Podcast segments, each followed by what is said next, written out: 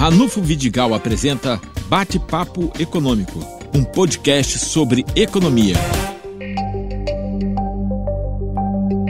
Bom, estamos recebendo hoje o economista Álvaro Oliveira. Álvaro Oliveira também é vereador com mandato e ele acompanha de uma forma muito objetiva as contas municipais. Álvaro, você que tem observado o orçamento do município de Campos, as suas receitas e as suas despesas, quais são os aspectos assim mais interessantes e mais preocupantes? Bom, é, essa semana o orçamento foi apresentado à Câmara dos Vereadores e fizemos algumas, algumas pontuações. Por exemplo, para o público entender, as maiores contas desse orçamento são saúde e educação, são duas prefeituras dentro de uma prefeitura, mas nos chama a atenção que outras contas, como trabalho, como segurança pública, como ciência e tecnologia, como comércio e serviço, juntando todas essas contas, não chega ao que se colocou para comunicação. Então isso nos assusta. É... E outra coisa que nos assusta é não ter sido levado em conta pela, pela secretária que apresentou o orçamento essa possível perda dos royalties. Isso é muito preocupante. Estão trabalhando com orçamento para o ano que vem algo em torno de 1 bilhão 985. Acho que o governo tinha que estudar o plano B e apresentar à Câmara dos Vereadores e à população um plano B que é naquele pior cenário, que é a perda de 700 milhões de reais do petróleo. Bom, é, você falou na questão da saúde nós temos informações de que anualmente a Prefeitura de Campos gasta quase 800 milhões de reais no item saúde. A Prefeitura de Niterói, por exemplo, que é uma cidade com praticamente a mesma população de Campos, gasta pouco mais de 500, mil, 500 milhões por ano. Né? E agora nós estamos vivendo um, um impasse entre as contratualizadas, as, as unidades que é, fazem serviços adicionais e, e, para a prefeitura, e é, o poder público municipal. Você tem acompanhado isso? Temos acompanhado. A saúde desse município, ao longo de dois anos, gastou algo em torno de um bilhão e meio. E eu uso a palavra gastou porque não, nós não vimos nem conseguimos perceber, ninguém da população, nenhuma melhoria na nossa saúde. Pelo contrário, se for hoje no Hospital Ferreira Machado, hoje está faltando material, está faltando médico, o corredor está abarrotado. As pessoas estão muito mal atendidas. Então, está havendo gasto e não investimento. A saúde de Niterói gasta 500 milhões de reais aproximadamente por ano, com uma população mais ou menos igual à nossa, Campos gasta 800, gente. Olha só, eu estou usando a palavra gasto 800. Precisamos fazer uma revisão, e aí eu não sei dar essa receita hoje, mas tem claro na minha cabeça. A revisão da saúde tem que ser muito grande, porque gasta-se muito, e aí vou usar o que um diretor de hospital, os quatro hospitais contratualizados, é, se reuniram, e aí me chama atenção, porque são cinco e um lá não, não apareceu. Se não apareceu, está havendo alguma coisa errada, porque esse é o único hospital que está recebendo é, de um grupo determinado da cidade. Então, eles disseram o seguinte: os quatro hospitais contratualizados, que respondem por 70% de todo atendimento de alta complexidade da cidade, o paciente entra no HGG, que é um PU, não é um hospital, não, que é um hospital de passagem, e repassa para os, os hospitais. Entra no Ferreira Machado, que é um hospital de referência de emergência e repassa para os hospitais. Então, 70% é feito pelos hospitais contratualizados. Aí agora, o, você pasme.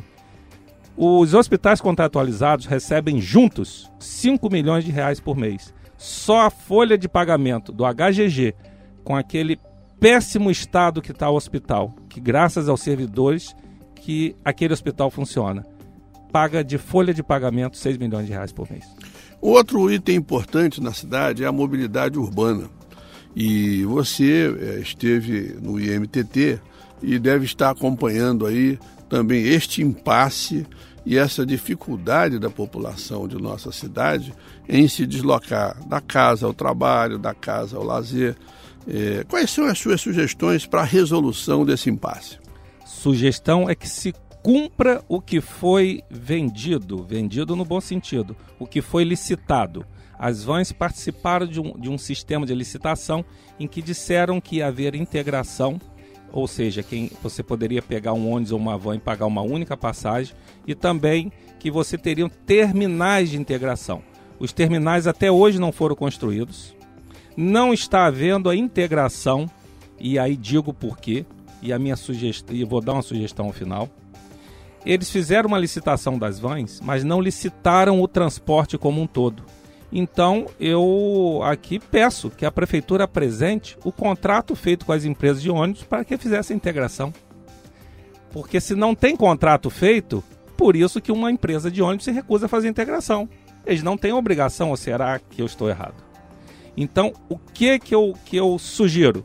Até que esse impasse seja resolvido, essa, essa forma de administrar sem planejamento seja resolvido, que libere as vans para ir até a rodoviária Roberto da Silveira.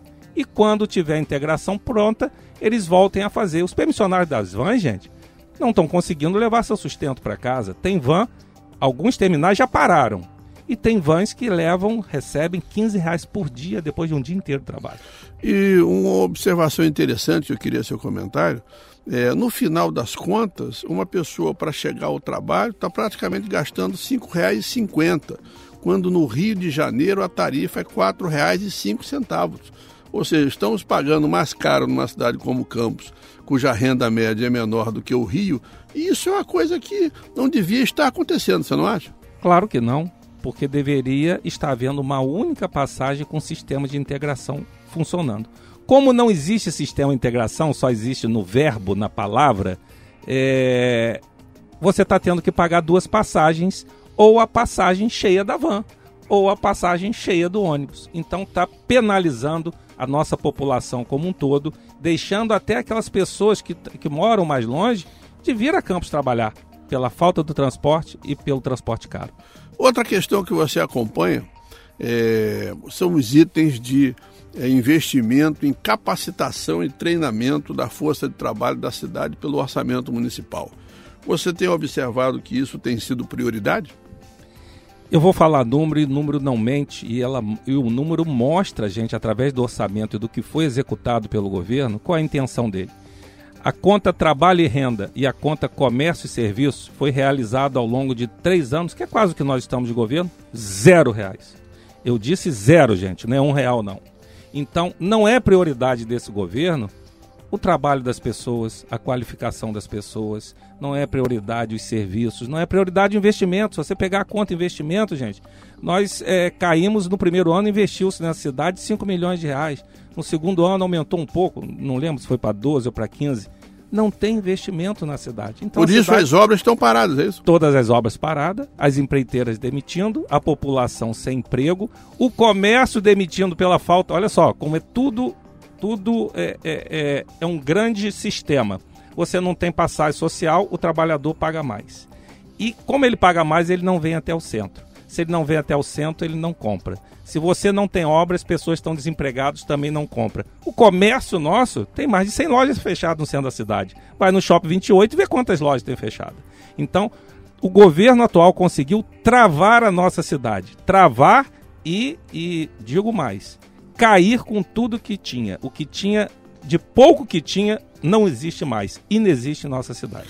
Bom, esse ano, mais uma vez, o setor sucroenergético foi o grande empregador na cidade. Você chegou a trabalhar nesse setor e sabe do seu potencial, né? Tenho, trabalhei durante quase oito anos na companhia Usina Doteiro. O setor sucroalcooleiro e o setor de, de agricultura na nossa cidade, nosso município, com tendência fortemente agrícola, é quem hoje ainda sustenta a nossa cidade. Agora, com o término da safra, que está terminando, é, já tem mais ou menos pelo CAGED 600 desempregados na nossa cidade, um saldo negativo de 600 pessoas. Então, enquanto alguns criticam os fomentos e as, e as, e as tentativas que foram feitas de desenvolver e de, e de até, que está lá, é, independente de erros, de empréstimos feitos a empresas para, para as que não pagam, têm que ser cobradas. Mas aquelas que ainda estão trabalhando e desenvolvendo a cidade, alguém viu que elas estão gerando de emprego? Alguém viu que ela está gerando de ISS? Alguém viu o trabalho, quanto, tudo que está sendo feito? Então nós temos que ter responsabilidade. É devedor, tem que pagar, mas quem está funcionando, está pagando, mesmo que modestamente, nós temos que dar crédito. Então, temos que fomentar sim o setor agrícola. E por falando em setor agrícola, sabe quanto foi investido na agricultura nos últimos três anos? Algo em torno de 500 mil reais nos últimos três anos, no município com tendência fortemente agrícola. Muito bem, o Álvaro voltará outras vezes para estar conosco aqui no nosso bate-papo. Eu agradeço a ele. Forte abraço, Anu, forte abraço a todos os telespectadores. Telespectadores, teles não, espectadores, ouvintes, e estamos à disposição de todos.